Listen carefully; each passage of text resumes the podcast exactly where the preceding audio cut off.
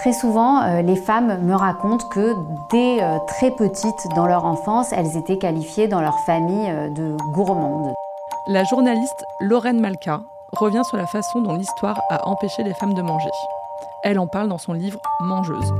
Simone News. Simone News. Simone, News. Simone News. La parole donnée à celles et ceux qui font bouger les lignes. On remarque une façon très différente de traiter la gourmandise des petites filles et des petits garçons. Aux petits garçons, on dit vous allez apprendre à, ouvrir votre curiosité, alors qu'aux petites filles, on tape sur les doigts en disant euh, euh, ne mets pas le doigt dans le pot de confiture. C'est une distinction que Françoise Héritier avait déjà repérée euh, en, observant différentes civilisations. Elle s'était rendue compte que les mères passaient plus de temps à allaiter leurs petits garçons que leurs petites filles. Dans la littérature, dans la mythologie, dans le cinéma, les femmes ne mangent pas, elles préparent euh, à manger, elles servent à manger, elles sont elles-mêmes appétissantes. La figure de Cléopâtre devient pour les historiens de l'époque l'occasion de prouver à quel point la femme qui mange est dangereuse et la femme qui prépare à manger est dangereuse.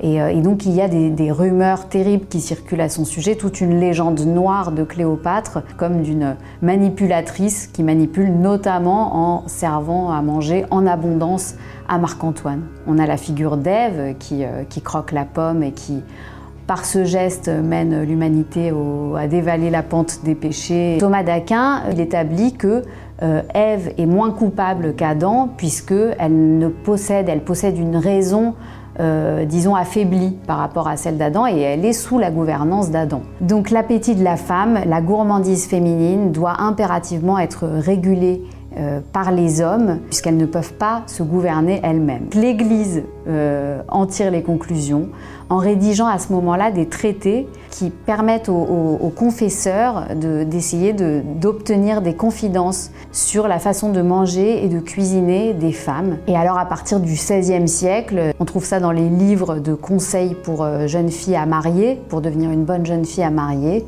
où on nous explique, où on explique aux femmes comment bien manger, comment bien cuisiner, comment bien se tenir à table avec euh, le mot d'ordre qui est la sobriété. Il y a un préjugé euh, récurrent qui, revient quand on travaille sur la minceur féminine, qui est de dire que euh, avant les femmes dans le passé avaient de l'embonpoint, que c'était un signe de richesse, de bonne santé et de beauté. Depuis l'Antiquité, la norme de la minceur euh, est une injonction très très présente. Sauf que pour les femmes, il y a une norme supplémentaire, une injonction supplémentaire qui est d'être aussi grosse. Donc mince et grosse à la fois.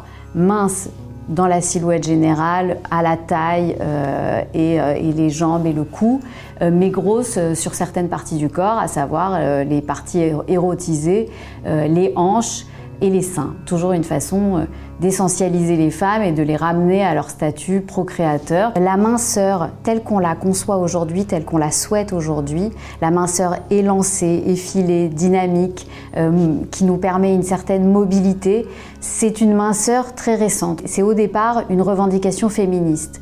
Dans les années 20, au moment de la première vague féministe, les femmes ont souhaité euh, travailler et ont souhaité faire concurrence aux hommes dans une forme d'esthétique de la mobilité. Elles se sont débarrassées de leur corset, elles se sont débarrassées de leurs jupons euh, et donc elles ont décidé d'affiner leur silhouette.